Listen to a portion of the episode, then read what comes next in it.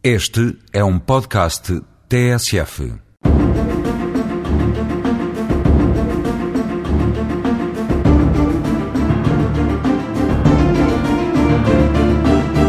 O casamento importa para cada um dos cônjuges não só uma série de direitos, como o cumprimento recíproco de diversos deveres.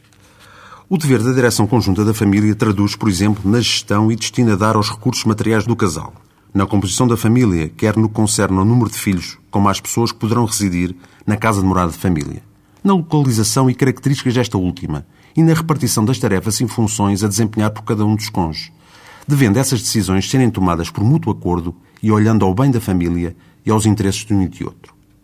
O dever de respeito significa que os cônjuges devem respeitar a integridade física e a personalidade do outro, bem como devem adotar um comportamento público que seja digno, ético e socialmente conceituado. O dever de fidelidade implica que os cônjuges não tenham ou não procurem ter relações sexuais amorosas ou meramente sentimentais com terceiros. O dever de coabitação desdobra-se numa comunhão de leito que impõe o chamado débito conjugal ou dever de relacionamento sexual com o cônjuge, numa comunhão de mesa e numa comunhão de habitação, devendo os cônjuges, salvo motivo ponderoso em contrário, adotar a residência da família. O dever de cooperação importa para os cônjuges a obrigação de socorro e auxílio mútuos e a de assumir em conjunto as responsabilidades inerentes à vida da família que fundaram. Finalmente, o dever de assistência, que compreende, em situações de normalidade da relação matrimonial, a obrigação de contribuição para os encargos da vida familiar,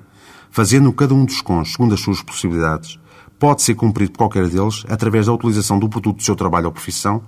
que é, aliás, um bem comum nos regimes de comunhão, e pelo trabalho despendido no lar ou na manutenção e educação dos filhos. Esse mesmo dever de assistência, em caso de crise e separação conjugal, traduz-se na prestação de alimentos ao cônjuge que deles carece, de acordo com as suas necessidades e as possibilidades de quem se acha obrigado a fazê-lo.